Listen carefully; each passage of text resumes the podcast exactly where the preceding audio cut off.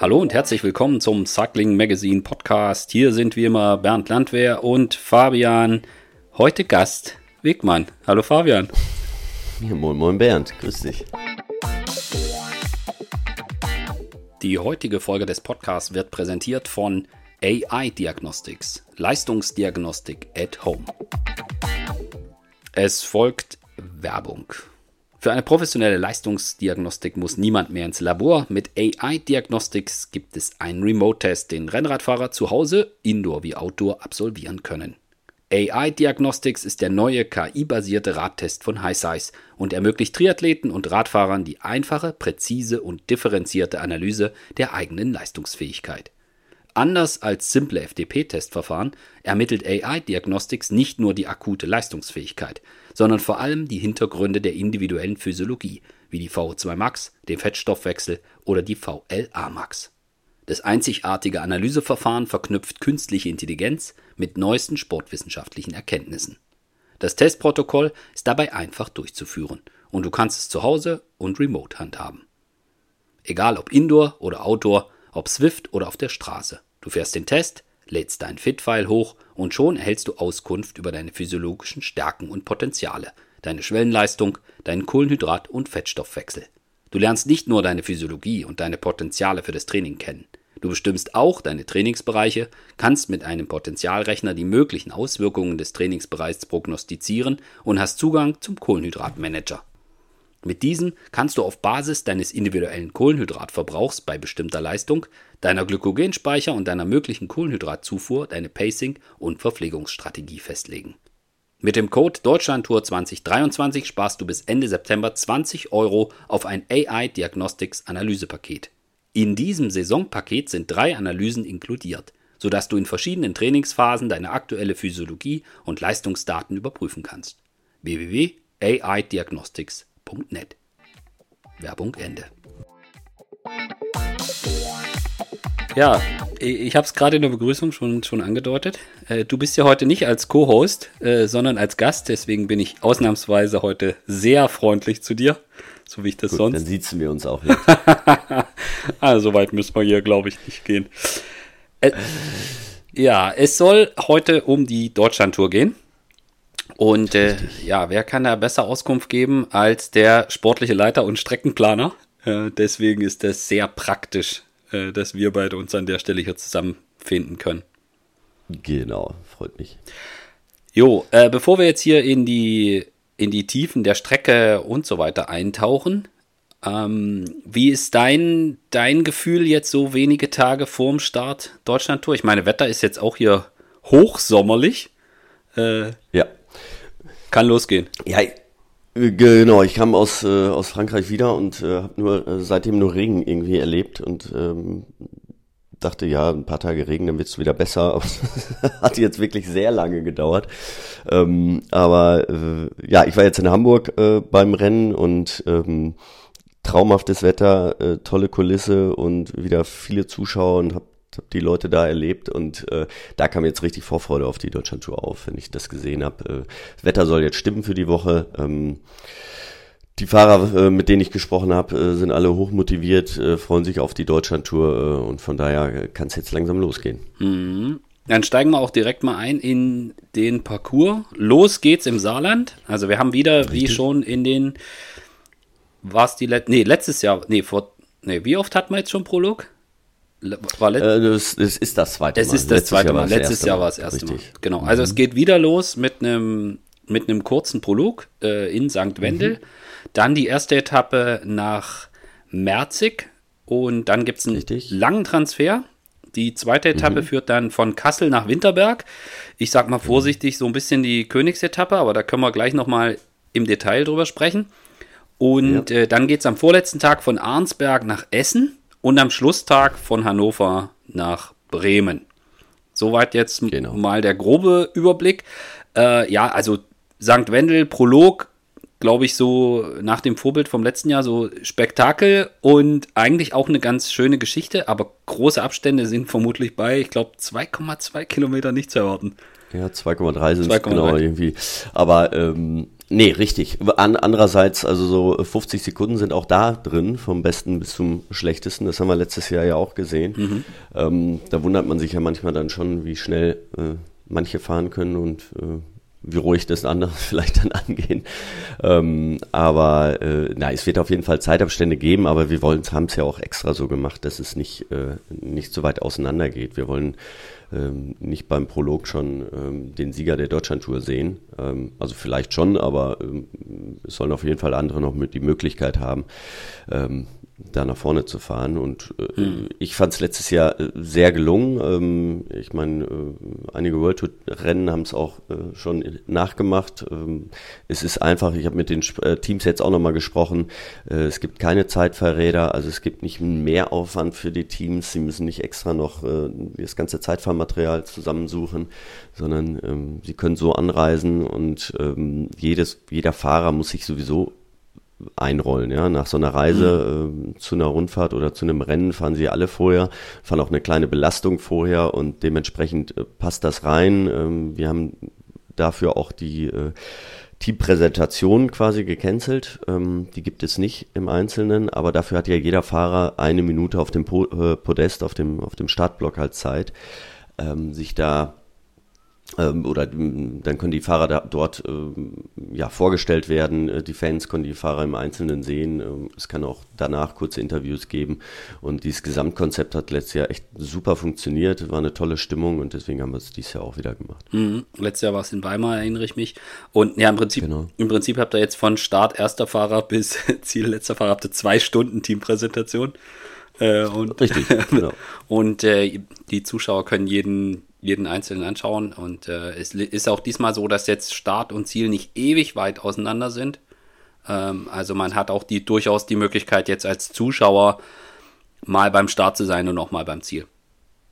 Genau, so haben wir es dann extra gelegt. Ähm dass, dass, dass man auch mal pendeln kann, ne? dass man äh, dann auch zu den Teamfahrzeugen geht. Ähm, ich meine, Corona ist jetzt nicht ganz vorbei, äh, merken wir jetzt gerade wieder, aber wir haben äh, nicht diese riesen Einschränkungen äh, wie vor, vor zwei Jahren dann noch oder letztes Jahr auch. Also man kann seine Idole da auch, auch, auch live sehen und wie sie sich warm fahren und das ist einfach für die ganze Familie wirklich schön, sich das da anzugucken. Man, so nah kommt man halt nicht an die Fahrer sonst ran. Ja. Gehen wir auf Etappe 1. Es geht von St. Wendel nach Merzig. Da geht es schon ein bisschen hoch und runter. Äh, Merzig kennen wir schon bei der Deutschlandtour. Und ihr habt wieder in diesem Jahr dabei diese Bonus-Sprints, Bonus-Möglichkeiten äh, mhm. eingebaut. Wenn man jetzt so ein bisschen sich das genauer anguckt, die Etappe nach Merzig, das ist schon, das ist schon durchaus wellig und möglicherweise geht es da schon im Finale auf den Schlussrunden dann schon heftig zur Sache. Davon gehe ich aus. Also es ist äh, eben, wenn man sich das so anguckt, sieht es jetzt nicht so wild aus, aber äh, also die letzten 70 Kilometer, ähm, da fängt es im Grunde genommen an, ähm, dann geht es nur noch rauf und runter, ähm, ordentliche Berge da drin. Äh, und dann die Schlussrunde, die hatten wir auch schon ähnlich äh, 2018 äh, im Programm, als wir damals in Merzig waren. Ähm, damals sind wir die nur einmal gefahren. Mhm. Ähm, Moritz hatte damals gewonnen, äh, im Sprint von der Gruppe ungefähr so 20 Mann.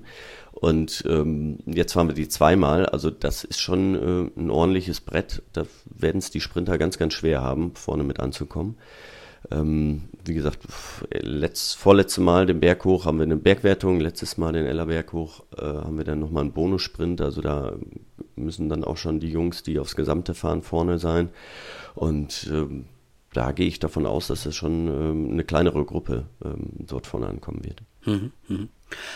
Danach gibt es einen relativ langen Transfer. Äh, gibt ja immer wieder die, die Diskussion, ähm, ja, warum ist eine Deutschlandtour mit fünf Renntagen nicht in ganz Deutschland, sondern diesem Jahr eher im Westen, wo sie bisher noch gar nicht war, seit wieder, also klar, Merzig, aber dann quasi im, weiter im Westen gen Norden äh, war die Deutschlandtour seit, äh, seit Rückkehr äh, noch nicht wieder gewesen. Aber mhm. vermut, also meine Vermutung, ohne einen, einen, längere, einen längeren Transfer ist es ist so eine Streckenplanung wahrscheinlich recht ausgeschlossen, wenn man die Vorgaben von Etappenzielen hat. Oder muss es schon so Oder glaubst du, dass es doch auch in manchen Dingen möglich ist, wenn eine Konstellation entsteht, dass sich Etappenorte so zusammenfinden, dass man sagen kann, äh, man kommt ganz ohne längeren Transfer aus? Oder ist das in Deutschland kaum möglich? Ja, rein theoretisch ist es schon möglich, nur dann ähm, kann es halt sein, dass wir nur in zwei Bundesländern unterwegs sind und das äh, spiegelt dann auch, äh, auch nicht wieder. Ähm, also es, das kommt immer darauf an, was wir für Städte haben, welche Städte sich da bewerben und äh, manchmal ist es dann einfach so, dass sie ein bisschen auseinander liegen. Ähm, also wir haben geguckt, dass die, äh, die Fahrer auch, äh, die, also sie werden nicht von ähm, abends dann bis zum, bis zum nächsten Ort, bis, bis Kassel fahren, sondern sie werden auf der Mitte ungefähr bei Frankfurt, ähm, wenn sie Hotel haben, also dann, dementsprechend wird das dann der Transfer geteilt, also sie fahren abends ein Stück und dann morgens ein Stück. Ähm, und dann, dann wird das auch gehen. Also das ist, äh, ist alles Autobahn, sie müssen dann nicht durchs Gemüse irgendwie fahren. Ähm, aber grundsätzlich probieren wir das natürlich, ähm, nicht so, eine gro so große Transfers äh, einzubauen. Ähm, aber wenn man natürlich mal einmal von ähm, ja, Südwesten, wo wir starten, bis in den hohen Norden wollen, dann in vier Etappen ist es natürlich schwierig. Ohne Transfer. Mhm. Aber, aber es ist schon so, dass ihr, ähm, also das gab es jetzt jedes Jahr bei der Deutschlandtour, wenn ich mich erinnere, dass ein relativ langer Transfer dabei ist. Also vor zwei Jahren war das, da ging es, ähm, war Start auch im Norden und dann ging eine Etappe bis nach Sachsen-Anhalt. Also dann war am nächsten genau. Tag in, in, nee, in Thüringen war da, glaube ich, sogar schon Start. Äh, und im vergangenen Jahr gab es den einen langen Transfer, wo es nach Freiburg ging. Es ist aber schon so, dass ihr in der Planung schaut, dass es also ist das so eine, so eine, so eine Planungsidee, wir machen einen langen Transfer und bei dem Rest gucken wir, dass es nicht so viel ist, oder ergibt sich das irgendwie automatisch? Ja, das ergibt sich auch so ein bisschen, aber wie gesagt, wir wollen halt ein bisschen Deutschland auch mhm. ähm, abbilden. Und ähm, wenn wir den Transfer dann nicht haben, dann ähm, kann es halt sein, dass wir nur in einer Region unterwegs sind. Und äh, das wollen wir natürlich so ein bisschen vermeiden. Ähm, die nächste Alternative wäre dann nochmal eine Etappe mehr, aber da, da arbeiten wir dran. Dann, äh, das, das ist auch unser Ziel, irgendwann da größer zu werden. Äh, werden wir vielleicht auch, wenn Corona nicht dazwischen gekommen ist. Aber wir sind sehr zufrieden mit dem hm. Konzept, was wir mittlerweile haben, bisher haben. Wir müssen natürlich auch immer gucken, das hatten wir ja auch schon öfter besprochen, dass es in den Rennkalender passt. Ja. Wenn sie jetzt zu lang wird, dann haben wir da auch wieder die Probleme. Ähm, aber wie gesagt, ich habe äh, mit, mit allen Fahrern, ähm, die jetzt auch an der Deutschlandtour im Start sind, die auch in Hamburg waren, gesprochen und sie freuen sich alle und äh, ja, mhm, mhm. ähm, sind äh, ja. ähm, wissen, was sie erwartet dort ähm, und fahren immer gerne. ja. So. Ja, also vielleicht nochmal, wir hatten das schon mehrfach in anderen Podcasts besprochen, dass halt so Start, also der Startort und natürlich auch das Ziel der Deutschlandtour in diesem Jahr in Bremen mit ähm, Hobbysport-Event dazu. Das sind so die Eckpunkte und dazwischen könnt ihr dann auch als Planer so ein bisschen hin und her schieben. Und mhm. äh, dann, ich dachte jetzt, du sagst, naja, wir, wir bauen lieber nochmal eine, eine attraktive Schlussrunde ein, als dass wir den Transfer ein bisschen kürzen. Aber das sind wahrscheinlich auch Punkte, die da einfach mit reinspielen. Ja, natürlich, ne? Und wir, wir wollen natürlich auch größere Städte anfahren. Das ist ja auch, mhm. das hat, äh, hat natürlich auch sehr gut geklappt dieses Jahr. Also sind wir auch sehr stolz drauf. Ähm, denn das ist ja so ein, auch ein Teil des Konzeptes, dass wir äh, ja auch in, in, in größere Städte, Städte gehen, da wo die Leute auch sind, ähm, ähm, wo die Zuschauer sind. Und ähm, dementsprechend muss man dann natürlich gucken, dass es auch in den Städten jeweils immer passt. Das ist ja auch, äh, jetzt fangen, fangen alle Events wieder an äh, und dann kann es ja auch mal sein, sein, dass äh, eine Stadt sehr gerne will, nur an dem Datum nicht. Mhm. Nur wir können das dann nicht, die Deutschlandtour deswegen dann umlegen. Ähm, ja. Schwierig. Klar, diese, diese Schlussrunden sind, äh, sind uns auch immer sehr wichtig. Das ist für die Zuschauer schön, ähm, das auch, aber auch für die Fahrer schön. Es ist, äh, macht so ein Rennen immer sicherer, denn sie fahren einmal rum in die, durch die letzten Kurven nicht absolut auf der letzten Rille, äh, ohne dass sie die Strecke kennen, sondern sie sind vorher einmal schon mal rumgefahren. Und ähm, das macht das Rennen auch im, im Finale immer sicherer. Mhm. Lass uns auf die nächste Etappe gehen. Etappe 2, wo ich vorhin gesagt habe, so Königsetappenmäßig. Ähm, es geht von Kassel nach Winterberg. Und genau. ähm, es ist, also es ist jetzt keine, keine irgendwie Bergetappe oder so. Aber wir haben da schon, im Finale haben wir schon zwei Anstiege drin. Ist das was, wo du sagst, naja, da muss man mal so die Kirche im Dorf lassen? Also so knapp zwei Kilometer mit sieben Prozent ist jetzt nicht, das ist jetzt nicht Das ist jetzt nicht kein Monsterberg, da kommen jetzt nicht, äh, da schmilzt das Feld jetzt nicht auf, auf acht Fahrer zusammen? Oder sagst du, naja, ähm, alle wissen, dass das eine Etappe ist, wo man vielleicht auch Zeit gut machen muss, wenn man in der Gesamtwertung eine Rolle spielen möchte und dann werden die auch mächtig am Gasgriff drehen. Ja, auf jeden Fall. Also so wie du sagst, ist, äh, ist jetzt nicht so eine absolute Monster-Etappe, dass, dass es nur jeden, jeden einzelnen Hügel da hochgeht. Also wir hätten, wenn wir, äh, wir starten ja ein bisschen oberhalb äh, von Kassel, wenn wir unten in Kassel gestartet wären, dann wären, glaube ich, nach sechs Kilometer wenn die Fahrer alle einzeln. Es geht mal direkt berghoch, das haben wir jetzt alles erstmal neutralisiert, ähm, um das so ein bisschen, äh, ja, dass es sich nicht zu weit äh, auseinanderzieht. Ähm, wie gesagt, das Finale, das geht dann schon äh, nach Altastenberg hoch, da haben wir dann den, äh, den Bonussprint, äh, dann geht's durch Winterberg, eine kleine Abfahrt runter und dann äh, die letzten zwei Kilometer nach Winterberg hoch. Äh, letzte Kilometer ist dann nochmal ein bisschen flacher, das, das setzt so ein bisschen ab, das hat dann nur noch ein, zwei Prozent so im Schnitt hat der letzte Kilometer, aber ähm, das bietet natürlich alle Möglichkeiten, da nochmal äh, all in zu gehen. Ähm, man kann da keine äh, fünf Minuten rausfahren, das nicht, aber äh, 15, 20, 30 Sekunden kann dann durchaus sein. Ähm, und wenn so ein Peyo Bilbao zum Beispiel da unten am Horn zieht, dann äh, kann es auch sein, dass hinterher vielleicht doch nur fünf Mann äh, im Ziel mhm. ankommen. Ähm, sie müssen ja keinen großen Abstand haben, das ist es ja. ja. Es geht in den nächsten Tagen ja noch ordentlich weiter. Es geht noch um Bonussekunden, äh, auch im Ziel dort dann. Ähm, und dementsprechend ähm, wird das vielleicht schon eine Vorentscheidung sein, aber ähm, es ist auch nicht so, dass, wie wir es letztes Jahr hatten, ähm, wenn es dann auf ein ähm, Schau ins Land geht, ja, äh, Schau ins Land geht, genau, wenn es, äh, ja, dass man da schon weiß, okay, da sind vorne jetzt 15 Mann ähm, oder, oder 10 Mann, äh, die sind noch einigermaßen zusammen, aber danach fangen halt schon die Minutenabstände an. Das wir, werden wir da definitiv nicht haben. Die dritte Etappe, die vorletzte, geht von Arnsberg nach Essen. Äh, da weiß ich nicht so ganz so richtig viel mit anzufangen. Gibt es da einen Sprint oder haben wir da eine Gruppe oder was passiert da? Ja, ja, es ist halt, ähm, es geht die ganze Zeit am, am, am, durchs Ruhrtal und dann immer wieder mal rechts und links hoch. Ähm, die ist schon sehr kopiert. Ähm, das muss man sagen. Äh, da, da hat man einige Möglichkeiten, auch hoch zum WDR-Sender, Langenberg. Ähm, danach, das sind schon, schon ordentliche, ordentliche äh, Kicker. Das ist, ist nicht ganz so leicht. Ähm, nach Essen rein wird's dann ein bisschen flacher. Da hatten wir es auch mal bisschen anders geplant, aber äh, dann, wie gesagt, das sind Großstädte Essen. Ähm, wir haben ein großes Konzert da an dem Tag, da sind auch viele Straßen gesperrt, da mussten wir ein bisschen umplanen. Ähm, des, dementsprechend werden dann die letzten äh, 30 Kilometer so ein bisschen flacher sein. Ähm, aber viele Teams wissen das natürlich auch und die Fahrer auch, dass äh, wenn sie was machen müssen, müssen sie früh das Rennen schwer machen. Und ähm, mhm. das haben wir in der Vergangenheit auch schon mal gesehen. Also äh, als so ein Remco Evenepoel einfach mal 70 Kilometer vor Ziel den Gashahn aufgedreht ja. hat und äh, alles auseinandergefahren hat. Das liegt dann natürlich an der Fahrweise. Ähm, ganz klar ist, dass am letzten Tag, wenn der Wind nicht weht, äh, das ist äh, das ist einfach eine flache Etappe. Da, da wird es äh, zu 99 Prozent ja. zum Sprint geben, wenn's, wenn, wenn jetzt kein Orkan weht. Ähm, dann kann das komplett anders aussehen, wenn es wenn es mhm. richtig windet. Ähm, Im Hochsommer ist es, äh, ist es ja meistens nicht so. Ähm, dementsprechend erwarte ich da eine extrem äh, attraktive Fahrweise von den Fahrern und ähm, eine aggressive Fahrweise, dass sie alles probieren und die Strecke gibt es schon her dann. Mhm. Mhm.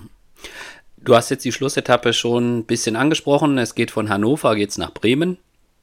Eigentlich klassische Sprintetappe, aber wie du vollkommen richtig gesagt hast, äh, durchaus windernfällig. Also gerade so die Let auch die letzten ja 50 Richtung Bremen, da ist es schon auch immer wieder offen. Und dann gibt's aber auch noch ein paar Kurven. Also da kann es theoretisch, wenn, ich sag jetzt mal 25 km/h Wind, können da vielleicht sogar schon ausreichen, dass es da ein bisschen auseinanderfliegt. Das auf jeden Fall. Also das ist so, das ist sehr offen, das sind schöne Straßen, äh, viele Alleen, die wir auch da haben. Ähm, das ist echt ein, ein sehr schönes Gebiet, aber äh, wie du sagst, die Alleen, die, da sind große Bäume dazwischen, kann der Wind ordentlich wehen. Ähm, das ist ja immer so, wir gucken uns die Strecke ja, wir planen die ja sehr früh und äh, fahren dann immer früher entlang und ähm, dann oft bei bei schlechtem Wetter, bei Wind und dann denke ich mir, boah, das, hier wird's richtig schwer. Und dann hat man vielleicht so einen lauen Sommertag, wo, wo dann kein Wind ist hinterher ja, im Rennen. Dann ist das Rennen wieder komplett anders. Also es, ähm, die Etappe, die bestimmt das Wetter, sagen wir es mal so. Ähm, ähm, mhm. Ansonsten äh, haben wir schöne Straßen, äh, breite Straßen, äh, die rollen alle sehr, sehr gut. Ähm, dann haben wir noch drei Schlussrunden, was halt, was wir natürlich auch extra gemacht haben für die Zuschauer, ähm, dass sie sich da äh, ja auf dieses große Finale auch freuen können und die Fahrer einige Male sehen. Mhm. Aber vielleicht auch für dich als Planer äh, total in Ordnung, mit einem Massensprint dann aufzuhören, wenn wenn, weil so, so viele klassische Sprintchancen vorher sind ja jetzt nicht unbedingt da. Genau so ist es, ja. Und äh, wir, wir, haben ja auch ein paar äh, gute Deutsche dabei, die, die darauf hoffen, dass es zum Sprint kommt. Ähm, wir wollen halt allen, ähm, allen Fahrern da die Möglichkeit geben, eine Etappe zu gewinnen. Es gibt ja genug andere Rundfahrten, ähm, wo es immer ganz klar ist, äh, da kann nur Fahrertyp A, Fahrertyp B, Fahrertyp C gewinnen. Ähm, und das ist bei der Deutschlandtour eigentlich nicht so. Da, äh, das ist, die ist sehr breit gestreut und ähm, die, die kann im Grunde gerade auch durch diesen kurzen Prolog äh, jeder Fahrertyp gewinnen. Mhm. Was würdest du sagen, was für ein Fahrertyp ist jetzt so der, der Top-Favorit auf den, auf den Sieg bei dieser Deutschlandtour? Ich meine, wir haben schon ganz klar, letztes Jahr war es mit Jonesland, äh, war es einfach klar, dass es ein Bergfahrer sein wird und mit Adam Yates hat ja. ja dann auch ein exzellenter Bergfahrer gewonnen. Aber die Jahre davor war es ja schon so, dass wir auch, ich meine, mit Moritz ein absoluter Allrounder, äh, Nils Polit, ein, ein endschneller Klassikermann. Äh, wie würdest du sagen, was ist so der, der perfekte Rennfahrer für diesen Parcours in diesem Jahr? Ja, also schon, ähm, sag ich mal, so ein, so ein äh, Moritz, äh, Pollitt wird es vielleicht am ersten Tag äh, schwer haben. Ähm, dann muss man mal sehen. Ähm, aber ansonsten, der ist ja auch in einer Wahnsinnsverfassung, also so wie er in Hamburg gefahren ist, äh, Nils Pollitt. Ähm, das ja. war schon, schon sehr beeindruckend, ähm, muss ich ehrlich gestehen. Ähm, ich glaube, das hat ihm auch nochmal Selbstvertrauen gegeben. Äh, klar, vor heimischem Publikum ist man immer, gibt es immer nochmal so eine extra Motivation, aber äh, wenn man jetzt so gut durchgekommen ist, äh, die Tour in Beinen hat und danach noch Form hat, sehen wir bei Mats Petersen jetzt zum Beispiel auch. Also, ja, ähm, ja. Der, der, der, der wäre auch so ein Typ, ne? Klar, Prolog kann er, äh, kurze Dinger kann er auch. Ähm, dann an den Bergen muss man gucken, aber der, ja, so anderthalb, zwei Kilometer Berge, wenn er in absoluter Topform ist, ähm, dann kann er das auch machen. Also so wirklich Klassikerfahrer, die aber die ersten zwei Tage überleben müssen. Ne? Mhm, das mhm. sind so die Jungs. Ein reiner Sprinter wird auch, äh, auch dieses Jahr da keine Chance haben. So, mhm. so leicht ist er dann nicht. Ja. Mhm. Wir haben jetzt über die Strecke gesprochen, auch so ein bisschen über ähm, welcher Fahrertyp. Was mich noch interessieren würde, ist, wir haben ja jetzt, wir decken ja jetzt auch quasi mit im Norden und im Westen mit der Deutschlandtour tour den ein Gebiet ab, was bisher da noch nicht so überrepräsentiert war. Mhm. Und äh, was halt fehlt, ist noch so ein bisschen Bayern. Aber merkst du eigentlich, dass es da Unterschiede gibt in Deutschland, wenn du die Strecke planst? Also keine Ahnung, könnte mir halt vorstellen, wenn man irgendwo äh, was plant, wo wo es schon mehrfach Radrennen gegeben hat, wie jetzt im vergangenen Jahr hier in Stuttgart oder wenn man Richtung Thüringen geht, die jetzt nun auch schon mehrfach da waren, das ist, sind dann die Prozesse eingespielter und einfacher oder ist es so, wenn du sagst, naja, also wenn wir in eine neue Region gehen, dann sind die eher so, dass die sagen, ey, cool, dass ihr jetzt zu uns kommt und sind dann ein bisschen offener und motivierter und sagen, ja, kommt, lass doch mal das machen. Und wenn du sagst, naja, wir würden gerne hier noch lang fahren und das und das machen, dass die dann sagen, ja, komm, äh, finden wir gut, sind wir eher ein bisschen rücksichtsvoller? Oder sagst du, gibt es da keinen Unterschied, egal wo man ist und wie oft dort Radrennen äh, sonst stattfinden? Ja, natürlich, doch wenn man durch eine Region fährt, ähm, wo es äh, jedes Jahr ein Radrennen gibt, dann ähm, spricht man mit dem Ordnungsamt und dann wissen die schon mal, was, was ein Radrennen ist, was das äh, vielleicht bedeutet. Ähm, wenn man jetzt irgendwo ist, wo, wo jetzt lange Zeit kein Rennen war, äh, und das ist auch zum Beispiel die Region da rund um Essen, das Ruhrgebiet, deswegen war es uns auch immer wichtig, da wieder reinzugehen. Wir haben es gesehen, Stuttgart 2018, Deutschland Tour kommt in die Stadt. Es war seit langem kein großes Radrennen ja. mehr da. Ähm, natürlich, es gibt immer Leute und das ist, das ist überall so, dass dann in den Ämtern so, es gibt Leute, die sind dafür und die sind dagegen und skeptisch und äh, dann gibt's welche, die dafür voll brennen, aber es müssen natürlich alle irgendwie äh, mitspielen. Und in Stuttgart haben wir es ja gesehen, wie das dann da funktioniert. Es hat, ähm, hat alle begeistert und äh, oder auf jeden Fall eine Mehrzahl und äh, seitdem gibt's jedes Jahr ein großes äh, Radsport-Event da und sowas ist natürlich ein absolutes Vorbild äh, für alle anderen Städte und für auch, ähm, ja, sagen wir, diese ganze, das ganze Ruhrgebiet. Ähm, die, die sind äh, alles sportbegeisterte Leute da. Ähm, es ist eine schöne Region, aber es ist natürlich auch sehr dicht besiedelt mhm. und, und äh, es ist natürlich einfacher äh, oder ja einfacher irgendwo ähm, durch die Gegend zu fahren, wo es wo es nicht so viele, äh, wo ich sag mal, wo wir nur Landstraßen nehmen und, und durch ein paar kleinere Orte fahren, als wenn man durchs Ruhrgebiet fährt. Mhm. Das ist ganz klar. Also äh, der Horror eines jeden äh, Streckenplaners sind natürlich Autobahnabfahrten, äh, Bahnübergänge und äh, dererlei. Und das hat man natürlich in diesen dicht besiedelten äh, Regionen mehr. Aber ähm, ja, wir sehen, ich meine, das Rad ist, ist das Fortbewegungsmittel ähm, Nummer eins in den Städten. Also da gibt's gibt's ja eigentlich nichts, äh, was besser ist. Auch die Bahn und, und, und Busse ist ja auch alles schön und gut, aber trotzdem ähm, ist das Fahrrad das einfachste und das auch das umweltfreundlichste äh, Verkehrsmittel. Ne? Mhm. Also wenn ich einfach trete.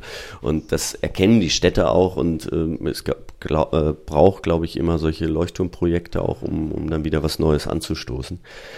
Ähm, das hat jetzt in vielen Städten schon funktioniert und deswegen äh, ist es auch ein Ziel für uns, in, in größere Städte reinzugehen, aber auch äh, nicht nur das, sondern äh, schöne Regionen, äh, die wir ja in ganz Deutschland haben, äh, abzubilden und äh, ja, auch mal ähm, dann vielleicht irgendwann nach Bayern zu kommen. Das ist natürlich auch unser Ziel.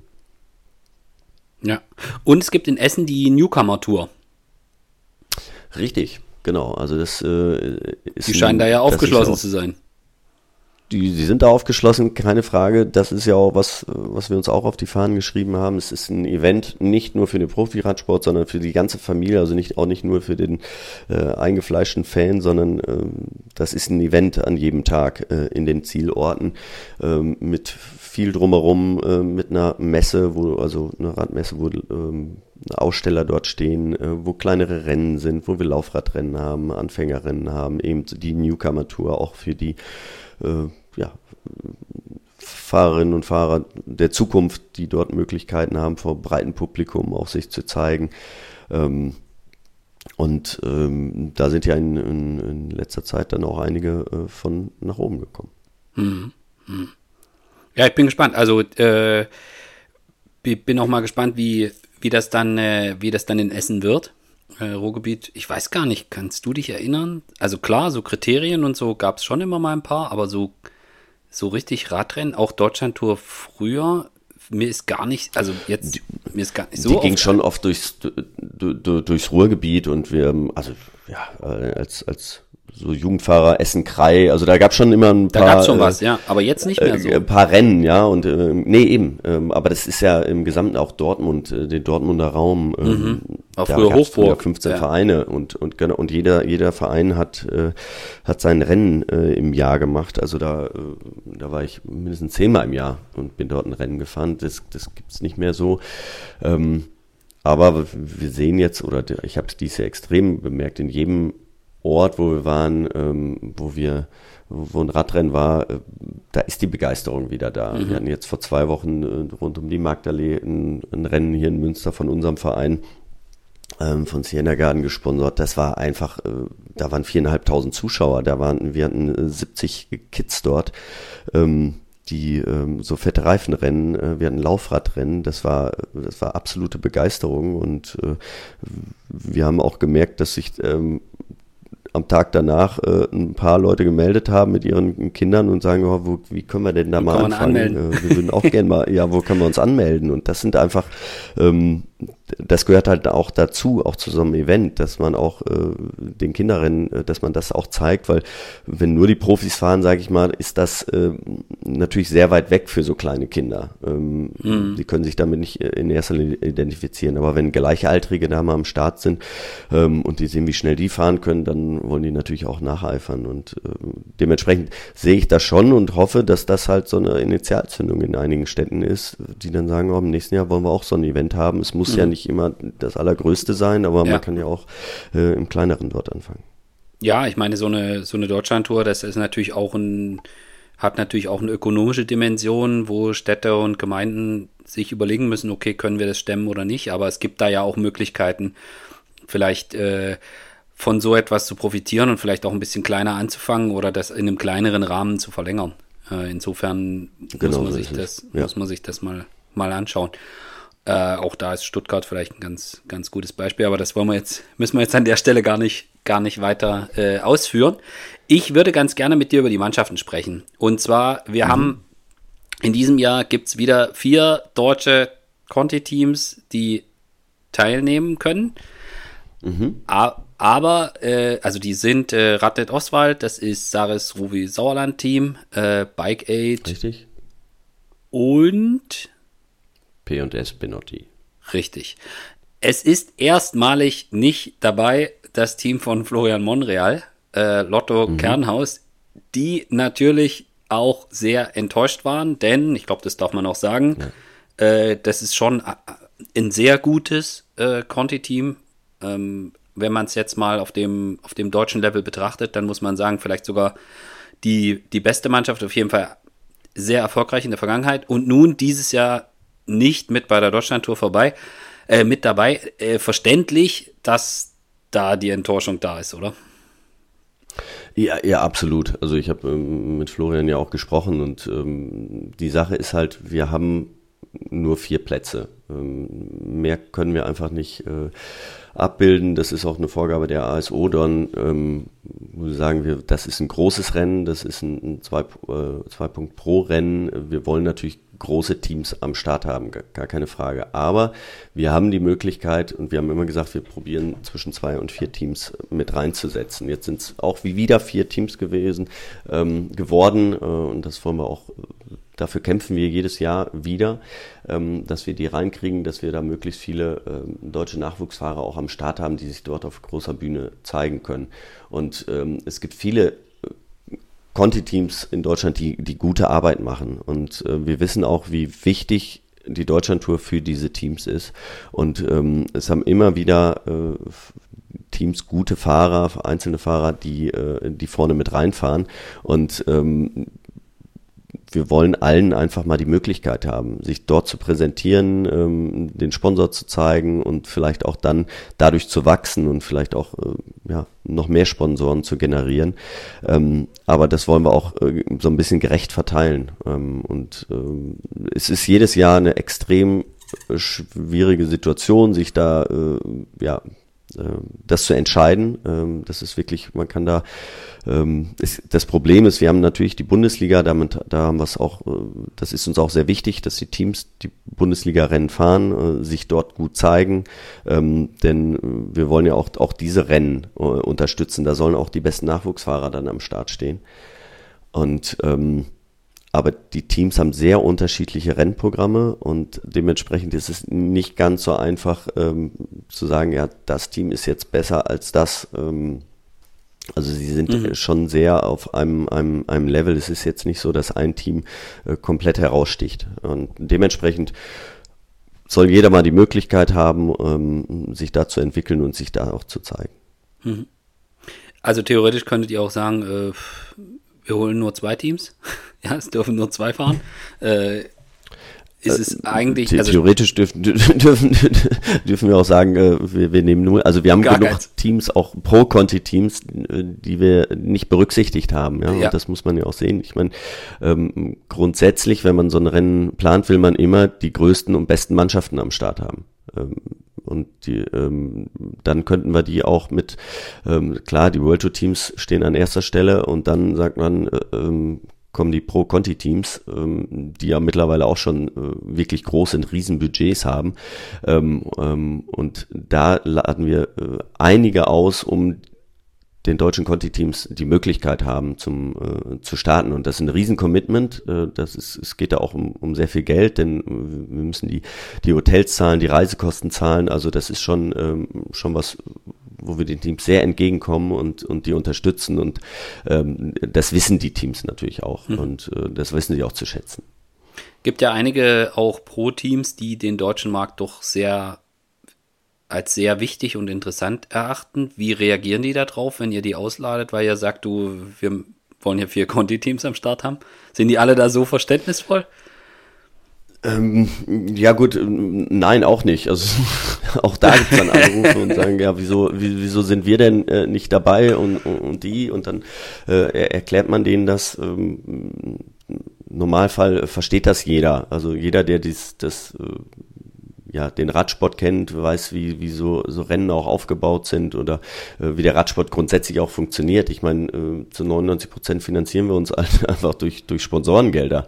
Und ja. äh, natürlich haben die auch ein, Mitspracherecht. Ne? Und äh, äh das ist ja ganz klar und äh, grundsätzlich äh, will man die besten Teams am Start haben. Ähm, hm. Aber ähm, wir haben als wir gestartet sind 2018 mit der Deutschlandtour, haben wir uns committed und haben gesagt, wir wollen aber auch damit den deutschen Radsport fördern. Und ich glaube, wenn man äh, von 20 Teams vier äh, deutsche Conti-Teams mitnimmt, ist das ein ordentliches Commitment. Und das natürlich das eine oder andere Team, das ein Jahr mal nicht dabei ist, äh, enttäuscht ist, kann ich absolut nachvollziehen.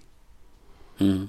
Ärgert dich das, wenn du dann mitbekommst, äh, dass es dann Kritik gibt, obwohl vier Mannschaften dabei sind? Oder sagst du, naja, das darf man, da darf man sich auch nicht von verrückt machen lassen und im Endeffekt, ja, ihr redet ja auch jeder, miteinander. Jeder also. Kritik üben und das machen. Ich, ich sage immer, ähm, wenn man das macht, dann soll man es besser machen. Ähm, wir haben auch, wir mit jedem Conti-Team führen wir Gespräche, wir sind da sehr offen, wir sagen, äh, schickt uns immer eure Ergebnisse, zeigt uns, was ihr macht, wie ihr äh, Fahrer, wie wir auch äh, die Sponsoren aktiviert und, ähm, und sagt uns mal, äh, nach was für Kriterien ihr gerne ähm, ja, das haben wir. Irgendwas müssen wir ja nehmen, quasi als, als, als ja. Ansatz. Das haben wir in den ersten Jahren vor allen Dingen gemacht.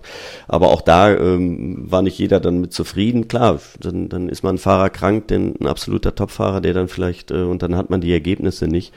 Ähm, ich kann das im Vereinzelten verstehen und vielleicht ist es auch nicht immer richtig, wie wir es machen. Ich bin ja auch nicht der, oder wir sind nicht die, die äh, auch immer alles richtig machen, aber was ist da richtig? Also ähm, ja, geht man dann nur nach Weltrangliste, äh, finde ich auch nicht ganz richtig, denn andere äh, Rennen, äh, die, wie gesagt, das hatte ich ja vorhin gesagt, mit der ähm, mit den Bundesliga-Rennen, äh, die da kriegt man keine Weltcup-Punkte, ja, oder ähm, ja. Die, die spiegeln sich da wieder nicht wieder. Also es ist, ist nicht ganz so einfach, äh, diese Teams dann gegeneinander aufzuwiegen und zu sagen, ja, der, das ist jetzt, das Team ist auf jeden Fall jetzt viel besser und hat viel mehr verdient als das andere. Das geht schon sehr ineinander über und das, das wissen die Teams halt auch. Ähm, mhm. Und dementsprechend, auch wenn da Kritik aufkommt, ja, äh, ist so, also mein Statement ist einfach, wir geben vier Teams äh, die Möglichkeit, ähm, das ist schon mal ein Riesencommitment und äh, dafür kämpfen wir immer und es gibt auch andere, ähm,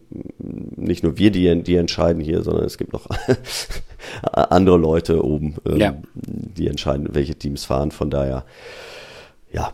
ja. Ähm, wie gesagt, ich habe das als Rennfahrer auch immer ähm, oder in dem Team auch immer anders gesehen, aber ähm, ich bin ja jetzt sehr breit gestreut in dem, was ich mache und ich kenne äh, alle Seiten, äh, vor allen Dingen auch jetzt die des Veranstalters und ähm, da gibt's halt äh, nicht immer nur diese eine Meinung oder nur diese eine Richtung, sondern äh, da gibt's viele Leute, die mitreden und ähm, oder die auch gerne wollen, dass ja, ich will, dass mein Team fährt oder ich will, dass ja. meine Stadt da drin ist oder wie auch immer.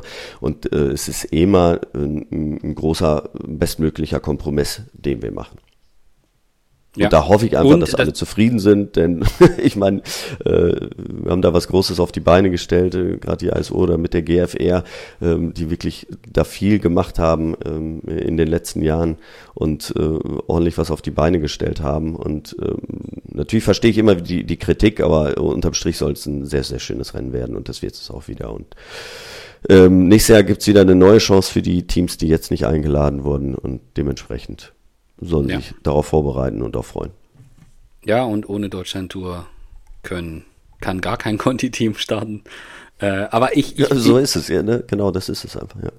Und ich meine, ähm, 4 ist schon, ist schon gut und da muss man auch aufpassen, dass das vom, vom Niveau und vom Level und vom Anspruch des Rennens, was es sein soll, wo es vielleicht auch mal hin wird, dass es dem gerecht wird. Aber ich meine, wir beide haben auch schon drüber diskutiert äh, im privaten Rahmen, weil natürlich in mir dann die typische Journalistenhaltung ist dann, ja, da braucht es halt dann doch äh, irgendwie klar nachvollziehbare äh, Kriterien, wonach man dann festlegt. Und je tiefer man da einsteigt, du hast es jetzt gerade mit den mit den, mit den Punkten beispielsweise oder mit einer Bundesliga-Wertung oder mit einer Mischung aus diesem allen, hast du das äh, ein paar von diesen Punkten schon angeschnitten und je tiefer man einsteigt und je länger man darüber diskutiert und je mehr Gedanken man sich macht, dann kommt man halt auch sehr schnell an den Punkt, dass man sagt, okay, äh, da wird's wirklich schwer, rein objektive Kriterien, die dem allen gerecht werden, äh, dem eine Struktur zu geben und zu klar zu sagen, okay, das sind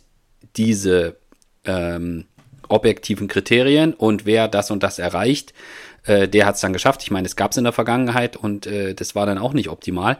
Äh, ich glaube, das ist, man wird immer, wie du gesagt hast, dann kommt, das ist jetzt meine persönliche Meinung dazu, man wird da immer einen Kompromiss finden und ich muss ganz ehrlich sagen, auf mich machte das auch so ein bisschen so, den, ich habe im ersten Moment schon auch so gedacht, so huch, äh, Lotto Kernhaus nicht dabei. Auf der anderen Seite, auf mich macht es dann auch so ein bisschen so einen ausgleichenden Charakter. Also so, die waren bis jetzt immer dabei und die anderen nicht und jetzt müssen die auch mal pausieren so.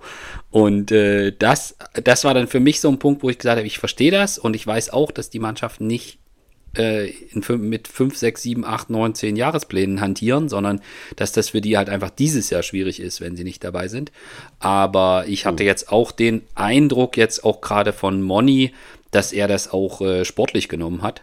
Und äh, ich glaube, das ist für die, für alle, ja, für alle Teams schwierig, die da nicht dabei sind. Aber äh, was ich eigentlich sagen wollte, ist, dass ich verstehe, dass es extrem schwer ist, da rein objektive Kriterien festzulegen, wo dann hinterher alle sagen, die finden wir so in Ordnung und dem folgen wir auch so zu 100 Prozent.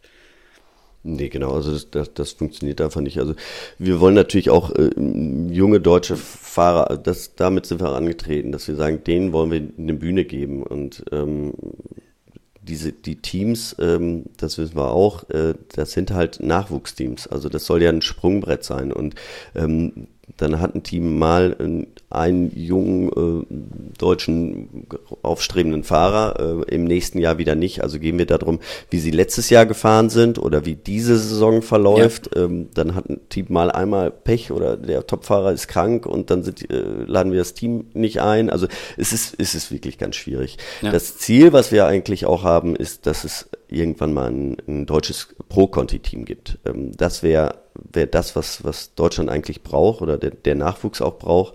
Ähm, ein, ein, größeres Team, was nicht unbedingt in der World Tour ist, aber was, was die Möglichkeit hat, ähm, ja auch äh, bei anderen Rennen, äh, bei größeren Rennen äh, auf der Welt äh, oder außerhalb Deutschlands äh, eingeladen zu werden und das, das wäre definitiv so. Also wenn es ein, ein deutsches Pro-Conti-Team gibt, dann hätte das alle Möglichkeiten überall zu fahren. Der deutsche Markt ist immer extrem wichtig und äh, das wäre so der nächste Schritt, ähm, den es eigentlich nochmal bräuchte, um, um, um wirklich einen, einen großen Unterbau äh, ja. sicherzustellen. Ne? Ähm, da könnte man jetzt und diskutieren über die Es gibt einige, das können wir ewig machen, es gibt, äh, gibt einige äh, Conti-Teams, die das auch als, als langfristiges Ziel haben. Das hat bisher in den letzten äh, fünf Jahren leider noch nicht funktioniert, aber äh, dementsprechend wollen wir den, diesen Teams halt die Möglichkeit geben und auch dass die halt sagen, guck mal hier, wir waren bei der Deutschland-Tour dabei, äh, zu ihren Sponsoren gehen und sagen, ähm, wenn wir, wenn ihr ein bisschen aufstockt, dann äh, können wir auch ein bisschen größer werden und äh, wenn sie pro Conti sind, dann sind sie mit hundertprozentiger Sicherheit auch dann äh, im nächsten Jahr bei der Deutschland Tour dabei und bei allen anderen Rennen auch. Ja. Über das Thema äh, Entwicklung und äh, U23-Fahrer und Junioren wechseln direkt in die World Tour, da wollen wir an der Stelle nicht reden. Äh, ich, will, ich will jetzt von dir, ich will jetzt von dir mit so ein bisschen Insider wissen, welche, welche Fahrer am Start stehen, will ich jetzt von dir so ein bisschen entlocken, was du glaubst, wie das, wie das Podium aussieht der Deutschland Tour. Hast du schon, hast du schon Gefühl Super oder? Super schön. Na, es hat sich in den letzten Tagen auch noch wirklich sehr viel geändert, so an den ähm, an der Meldeliste. Meldeliste. Mhm. Ja, also das, das ist schon, schon nicht ganz so einfach. Ähm, deswegen fällt es mir da echt schwer, vereinzelte Namen zu nennen. Also, äh, mit dem ich gestern noch gesprochen habe nach dem Ziel, das war äh, Mats Petersen, ähm, der, der ist gerade, schwebt gerade auf so einer Welle. Also, mhm. wer das Rennen gesehen hat in Hamburg, ähm, hat ja nicht im Sprint gewonnen, sondern ist einfach irgendwie so Fährt noch mal hin alleine. Fährt noch mal hin. Der hat eine Form, das ist, das ist gigantisch. Deswegen ähm, und ich bin ja damals auch noch mit ihm zusammengefahren in einem Team. Ich kenne ihn. Der ist, äh, wenn der auf so einer Welle schwebt, dann dann gewinnt er alles. Dann fährt er auch jeden Berg hoch. Mhm. Also ähm, ne, das ist äh, dann, äh, der liebt es zu siegen und der kann dann so tief gehen und fährt dann auf einmal Berge hoch äh, und du sagst normal, schafft er das nicht. Ja. ne? Okay. Ähm, aber das ist ein Fahrer, dann, äh, ich bin wirklich gespannt auf Georg Zimmermann, ähm, mhm. der immer motiviert ist bei der Deutschland Tour. Mhm.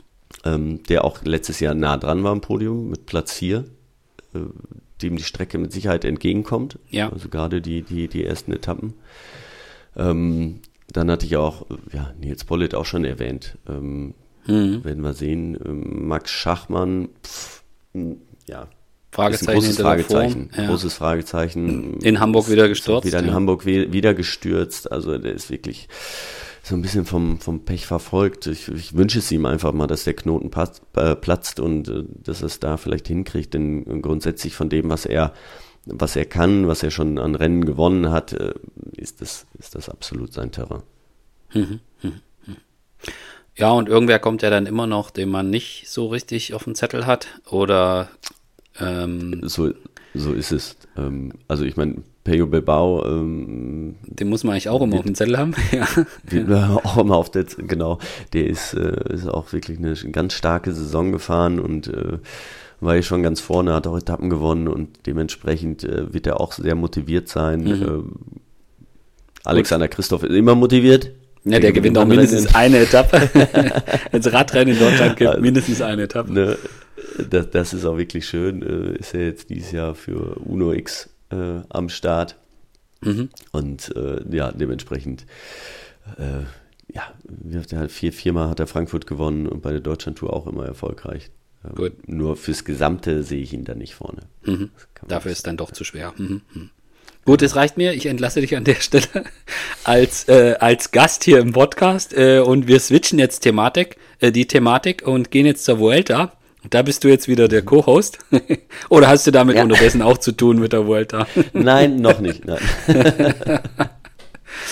ähm, ja, das ist ja auch so ein Thema. Also der in diesem Jahr, der August, ist ja unfassbar voll, renntechnisch, auch mhm. durch diese Super-WM. Äh, ja.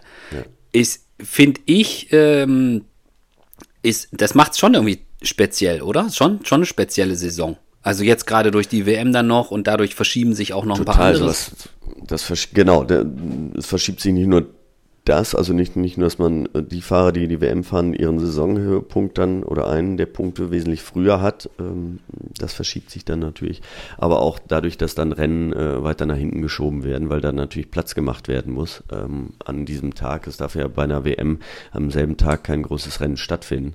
Ähm, und dann, äh, es gibt halt viele Rennen auf der ganzen Welt und wenn dann ein Tag dort fehlt oder ein Wochenende, äh, was rausgestrichen wird, dann, dann wird es hintenrum, drubbelt sich dann alles, ja. Ja, ich meine, mit dieser Kollision in Anführungsstrichen Deutschland-Tour Vuelta, das ist ja was, was geübt ist. Also das gibt's ja, mhm. das gibt's ja schon länger. Das bedeutet halt auch für die deutschen Fahrer, die bei der Vuelta starten, die können nicht bei der Deutschland-Tour starten. Äh, das ist halt einfach so. Äh, ja. Ähm, aber das ist ja was, was, äh, meine, ohne jetzt haben wir schon in anderen Folgen, wo wir über die Deutschlandtour gesprochen haben. Ich meine, das Thema Platz im Rennkalender ist nicht einfach. Äh, und äh, das, da muss man halt immer, muss man halt immer schauen. Aber äh, insofern ist es in diesem Jahr schon auch eine spezielle Situation. Aber Deutschland-Tour mhm. parallel zur Vuelta, das hat man in den vergangenen Jahren auch. Ja, so. Genau, also es gibt, äh, wie viel? Es gibt äh, 850 World Tour Fahrer ähm, und 178 fahren bei der Vuelta, also äh, das bleiben noch ein paar übrig. bleiben noch ein paar über.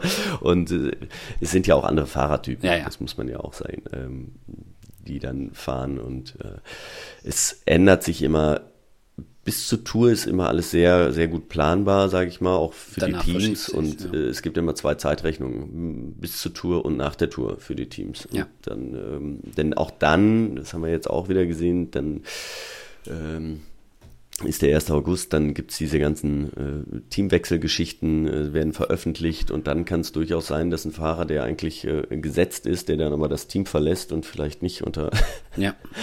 äh, ja, unter den besten Umständen das Team dann äh, verlassen hat, dass der auf einmal äh, nicht mehr irgendwo eingesetzt wird oder dass äh, ein, Rennen, ähm, das gefahren wird äh, aufgrund dieses Fahrers, dass man, dass das Team dann sagt, ja gut, wenn der nicht äh, mehr fährt, dann ja. nehmen wir den nicht mit. Ähm, kann sein, ist, ist, nicht, ist nicht immer so, keine Frage. Es gibt auch Fahrer, die bis zum Ende und auch im Guten auseinandergehen. Es ist ja nicht immer, dass man ein Team verlässt im Streit, ja. man, sondern äh, hat auch andere Gründe und dann gibt es auch wieder Fahrer, die nach ein paar Jahren wieder ins selbe Team zurückgehen.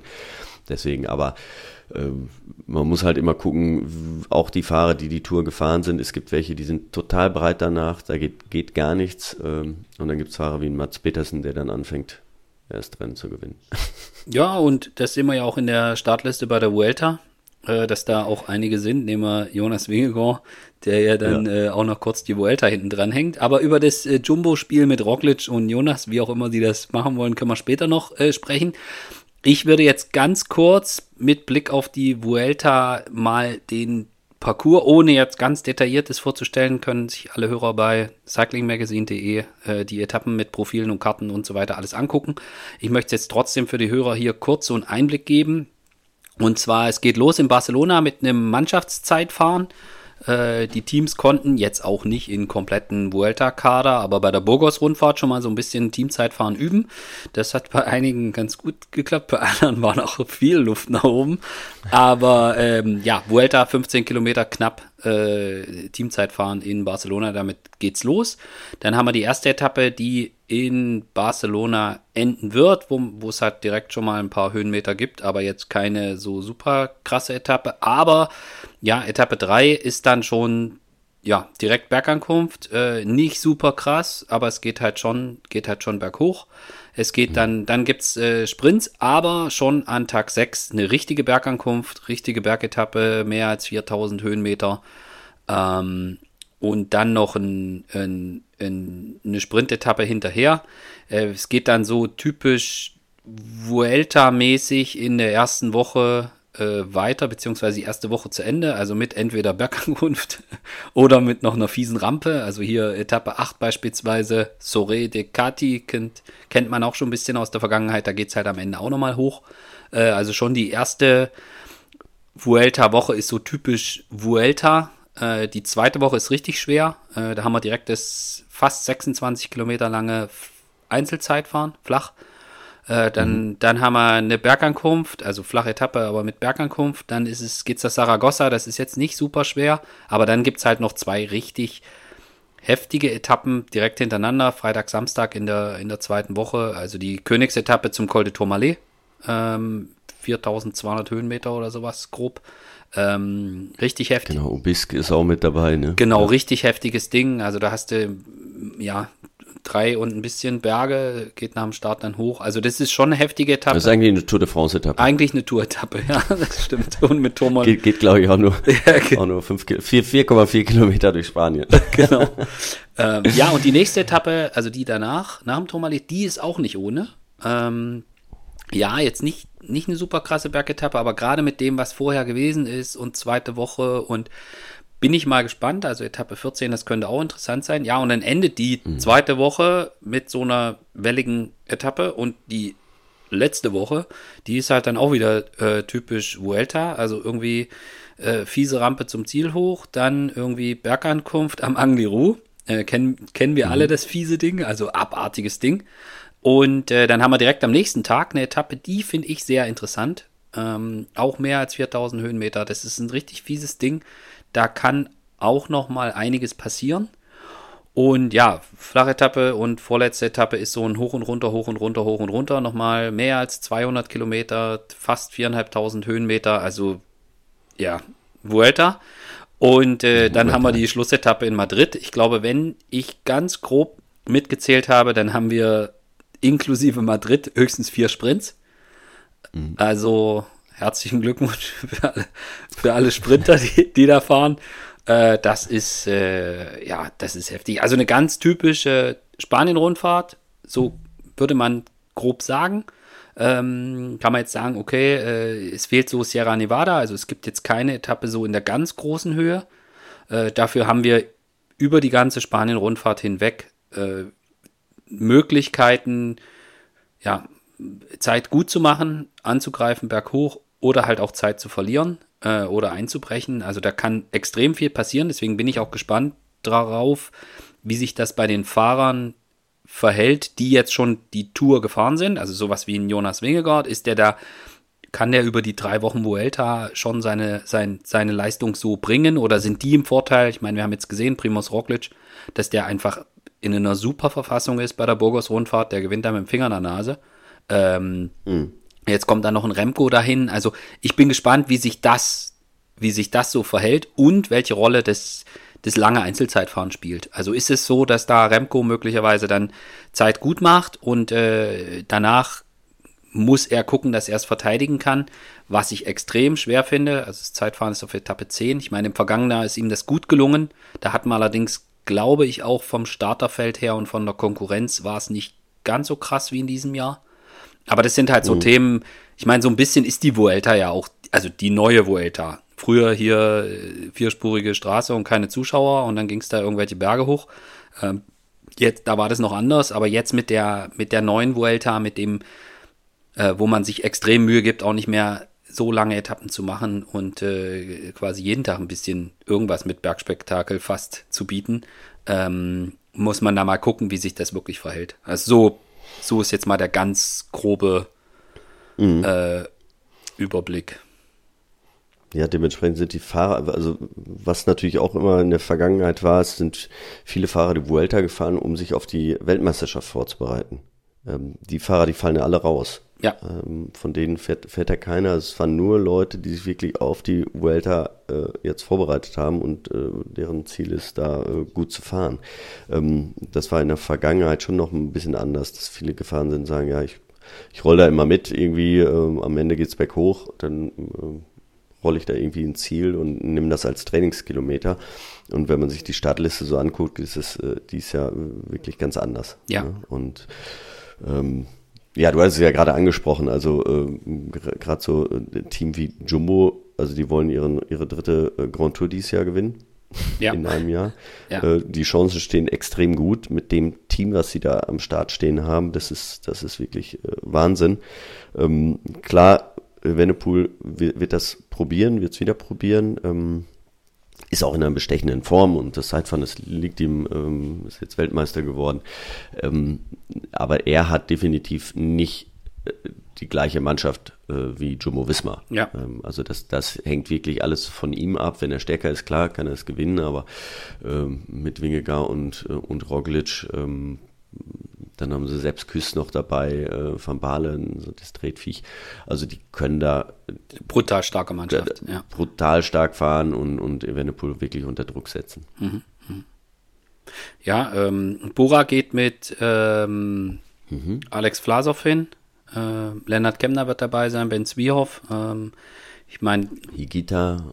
Ja, bin ich gespannt. Äh, ja, also äh, äh Kian Ütebrox macht sein, gibt sein Grand Tour äh, Debüt, wenn alles glatt geht. Also Bora ein interessantes Team, auch nicht zu unterschätzen. Und äh, ich fand jetzt auch Vlasov bei der Burgos-Rundfahrt, ja, da fehlte was zu, zu Roglic, aber ich fand den, er macht einen guten Eindruck auf mich. Also da bin ich gespannt, was mhm. da geht. Und ja, ähnlich, ähnlich sehe ich das auch bei, bei, äh, bei Ineos zum Beispiel bin ich gespannt, was die machen. Mit äh, Garen Thomas ist am Start und äh, Egan Bernal und Diamond Ahrensmann. Da bin ich mhm. mal gucken. So, äh, aber die, die, die Liste der, der GC-Fahrer, die bei der Vuelta dieses Jahr dabei sind, äh, das ist schon, das ist schon auch beeindruckend. Also in, in Ayuso haben wir wieder mit dabei, mit Jay Vine bei UAE macht einen guten genau, Eindruck. Almeida. Ähm, so wie es aussieht, ja. Ähm, Movistar wird, wenn nicht alle Stricke reißen, äh, Enric Maas äh, am Start haben.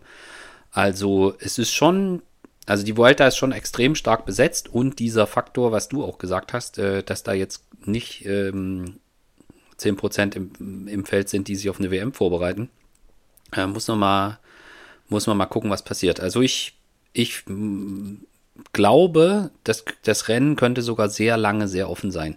Wie siehst du das bei Jumbo, mhm. wenn du Wingegar und Roglic hast? Meinst du, die, das ist ein Vorteil, zwei Kapitäne zu haben in so einem Rennen? Oder meinst du, da steht, steckt auch so ein bisschen die Gefahr drin, äh, ja, der Kampf um die Leaderrolle? Das haben sie aber in letzter Zeit ja immer gut hingekriegt, ne? Also äh, das hat immer geklappt. Also bei der Tour hat, hat sich dann äh, Wingegaard durchgesetzt, ähm, auch in den letzten Jahren, ähm, weil Primoz dann ja zweimal ordentlich Pech auch hatte und dieses Jahr ist er dann hat er dann direkt gesagt, okay, dann äh, fahre ich ein Giro, hat den Giro gewonnen und äh, die Tour steht über allem und äh, ganz klar, Roglic hat die ähm, als erster sich die Vuelta dann auch ausgesucht und äh, da ist er der Kapitän und dementsprechend steht er ja auch auf Platz eins und danach steht Wingegaard mhm. auf, den, auf der Startliste. Ähm, der wird ein gutes Rennen fahren, der weiß auch, äh, was er auch im Primoz Roglic schon mal zu verdanken hatte. Ähm, da werden wir einfach sehen, also klar, wenn Roglic ein Ausfall ist, dann äh, steigt er ein. Hm. Bin ich mir ganz sicher. Aber er, erst erstmal fahren sie für den Stärkeren. Das ist ein, die, die wollen als Team die Vuelta gewinnen. Fertig. Äh, Primoz ist als erster gesetzt und äh, Wingegar wird sich dem erstmal unterordnen. Ähm, und äh, aber wenn er dann wesentlich besser ist, äh, werden sie für ihn fahren. Mhm. Wenn, wenn sie merken, dass Roglic äh, sagen wir, vielleicht nur noch ums äh, Podium kämpft, aber nicht mehr um den Sieg und Wingegar hat die Chance, dann, dann äh, ganz klar, da sind sie so professionell, dann, dann switchen sie, aber ähm, das haben sie im Team immer bis jetzt immer sehr gut hingekriegt, auch wenn wenn es mal irgendwo hieß, dass sie sich dann da vielleicht nicht ganz so gut verstanden haben, aber das, das kann dann ja auch sein. Also es muss ja, ist ja nicht immer Friede, Freude, Eierkuchen und nach dem Ziel äh, liegt man sich nur in den Arm. Ähm, ja. Also wenn, wenn, wenn Fahrer jetzt gestürzt sind oder äh, aus der aus dem GC rausfällt, das der dann im Ziel äh, Hummel, himmelhoch jauchzend sagt, ah, dann fahre ich sehr gerne morgen für den anderen. Das ist ja auch erstmal klar, wichtig ist, was er am nächsten Tag dann tut. Mhm, mh, mh. Siehst du Jumbo ganz klar in der Favoritenrolle, jetzt auch mit, mit der Leistung, die Roglic jetzt gezeigt hat? Oder muss man Remco mindestens auf das gleiche Level stellen? Von der Performance her auch schon, muss man die schon aufs, aufs gleiche Level äh, setzen. Ähm, wobei Remco immer an diesen ganz krassen Bergankünften auf dann ähm, also da, da sehe ich ihn nicht so wie ein Wingegar und Roglic in der Topform. Mhm. Ja, oft. Ähm, seine Stärken liegen halt auch, äh, er ist, ist gerade auf den letzten Metern immer sehr schnell, äh, er kann nochmal da, dort Sekunden sammeln und, und, und was rausholen. Ähm, seine Schwäche ist eher das Team. Hm. Das äh, sehe ich so, ja. Und da haben wir bei der Vuelta schon Spektakuläres erlebt. Ähm. Das muss man natürlich auch sehen. Es ist schon, äh, die Fahrer haben schon viele Rennen in den Beinen. Äh, es geht so langsam aufs Ende der Saison zu. Und da kann ja auch vieles äh, passieren. Ja, da kann es sein, dass der eine einfach, äh, einfach nicht mehr die, ähm, äh, das abliefert, was er, was er vorher abgeliefert hat, dass er einfach müde ist. Ähm, normal sollte das nicht so sein. Die Teams äh, haben ihre Trainer, ähm, die wissen, was die Fahrer können, aber ähm, es ist doch immer so, dass dann äh, einer sehr früh rausfällt, bei dem man denkt, ach, hätte ich jetzt nicht gedacht. Ähm, kann auch sein, ähm, dass wieder so ein Garen Thomas äh, jetzt, ich meine, letztes Jahr war auch äh, wahnsinnig gut, äh, jetzt beim Giro war er sehr, sehr gut, hat sich jetzt wieder gut vorbereitet, ähm, dass der auf einmal wieder einen raushaut. Mhm. Ja, und äh, ich meine, das ist ja dann auch ein Thema der mentalen Erschöpfung. Ich meine, wir haben in der Vergangenheit Sportler gesehen, die ja, die dann einfach äh, am Ende der Saison das einfach mental nicht mehr konnten. Ich meine, das scheint jetzt auf genau. scheint jetzt für jemanden wie Sepp Kuss nicht zu gelten. Der fährt den Giro d'Italia durch, der fährt die Tour de France durch. Beide in Top 15 und fährt jetzt, hängt jetzt auch noch die Vuelta als Helfer dran. Äh, das ist schon stark, ja. Schon, schon sehr geil. Ähm, aber auch das kann Thema sein. Ja, ich finde die, ich finde die Vuelta, ähm, ich finde den Parcours sehr interessant, dadurch, dass er nicht so klar äh, geformt ist. Also wir haben das Zeitfahren mit Etappe 10 relativ zeitig. Also es ist jetzt nicht erst irgendwie zum Start der letzten Woche oder sogar in der Mitte der letzten Woche, sondern wir haben es halt wirklich an Renntag 10. Das finde ich eigentlich ganz gut, ähm, weil ich glaube, dass das äh, so diesem Thema, wir halten uns zurück bis zum Zeitfahren äh, und belauern uns, dass dem, dass das Ganze dem so ein bisschen vorbeugt. Auf der anderen Seite haben wir bei der Vuelta auch schon gesehen, dass es dass es schon bei den ersten zwei äh, Bergankämpfen knallhart zur Sache geht. Äh, das ja. ist halt immer so ein, da ist die Vuelta halt auch ein bisschen speziell. Und ähm, ich bin gespannt, wie groß die Abstände beim Teamzeitfahren sind. Äh, ich denke, mhm. da wird's schon, da wird's schon, da ist vielleicht sogar die ein oder andere Überraschung drin. Ähm, und äh, ja, und dann halt direkt äh, erste, also die gerade Etappe 6 äh, mit einem jetzt kein super krasses Finale, aber schon schwer. Ich glaube, danach weiß man schon und dann kann man von diesen im Moment, ich sage jetzt mal zehn GC-Fahrer auf einer Liste, wo man sagt, das sind die zählen zum Favoritenkreis, da kann man dann vielleicht schon mal drei streichen. Und hm. äh, ja, wie, wie, so, wie das so oft ist, ne? Aber was, was, was ist halt äh, der Unterschied ist, dass es, äh, dass die Rennfahrer schon viele Rennen in den Beinen haben und dann äh, es dann doch sein kann, dass auf einmal auf dem Ende der letzten Woche oder in der letzten Woche dann äh, auf einmal ähm, die Beine nicht mehr so mitspielen, wie sie es gewohnt sind. Ne? Ja. Ja. Übrigens, Fun Fact, äh, habe ich gerade nochmal nachgeguckt, wegen Sepp Küss. Ja. Das ist erst sein fünftes Rennen in dieser Saison. Also seine fünfte Rundfahrt. ja. Also er hat ein paar mehr Etappen drin, aber es, äh, es ist seine fünfte Rundfahrt, also ist nicht ein einziges Eintagesrennen gefahren. Deswegen, also wenn man es runterbricht, kann man ja auch sagen, er ist nur für, ist, ist erst vier Rennen diese Saison gefahren. Der ist wie, bei, wie mit Primoz Roglic, finde ich auch sind, geil. Sind so ein paar mehr Renntage, aber. Ja. Primoz Roglic finde ich sensationell. 40 Renntage. Ja. Tirreno Adriatico gewonnen. Katalonien-Rundfahrt gewonnen. Giro d'Italia gewonnen. Burgos-Rundfahrt gewonnen. Das war's. Es waren seine Rennen. Völlig verrückt. Ist jetzt, ist jetzt mal nicht schlecht, der Schnitt. Ist, ist nicht ist nicht schlecht. Und äh, man muss dazu sagen, also ja, auch jetzt wieder bei der Burgos-Rundfahrt. Also der fährt durchs Ziel, der wird halt nicht gejubelt nach der Etappe, sondern erstmal auf den Tacho gedrückt und dann gut auf dem mhm. Podium freut er sich schon und lächelt auch und so weiter. Aber du siehst halt, also diese, dieser krasse Fokus, diese Kompromisslosigkeit, äh, ich finde, das ist, also ich finde, es ist dieses Jahr bei ihm so noch viel krasser als in der Vergangenheit. Und er ist mhm. da so, auch im Frühjahr, auch Katalonien, der gewinnt die Etappe, da ist kein, der, der ist nicht irgendwie äh, Arme hoch oder so. Nee, der drückt auf den Tacho so. Ich meine, was das für ihn bedeutet hat und dieser Druck mit dem Giro d'Italia, das haben wir alles in Italien gesehen, welche Last mhm. da abgefallen ist und wie er vor Freude durchgedreht ist, als er sich da im Zeitfahren trotz des Pechs, wir alle haben es noch vor Augen, äh, sich dann das, das Trikot holt und das Ding dann auch absolut verdient gewinnt. Aber dieser, dieser Fokus, dieses, diese Konzentration, dieses extrem auf die großen Ziele fokussiert sein, das finde ich bei ihm schon sehr, sehr beeindruckend in diesem Jahr. Und ich meine, wenn er jetzt die Volta gewinnt, dann hat er, dann kann er eigentlich, muss er, darf er nichts mehr fahren.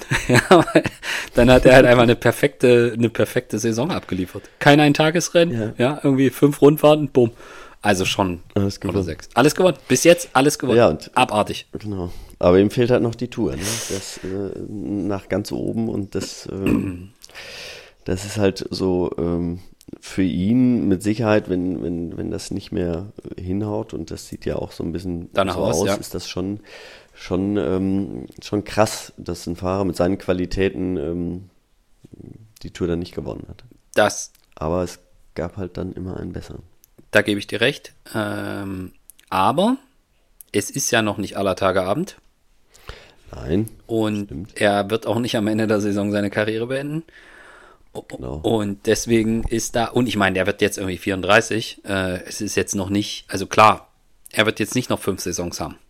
Aber ja. zwei Chancen kriegt er vielleicht noch bei der Tour. Und ich weiß auch nicht, wie das bei einem Jonas Wingegaard ist. Müsste man mal, müsste man mal im Team oder so, ähm, ob der vielleicht auch irgendwann sagt, okay, ähm, habe jetzt die Tour zweimal gewonnen, lass uns Doppelspitze machen, aber ich fahre halt vielleicht vorher schon mal schon mal den Giro oder sowas. Also auch das halte ich für möglich. Aber das ist wieder eine Diskussion, die können wir irgendwann anders führen.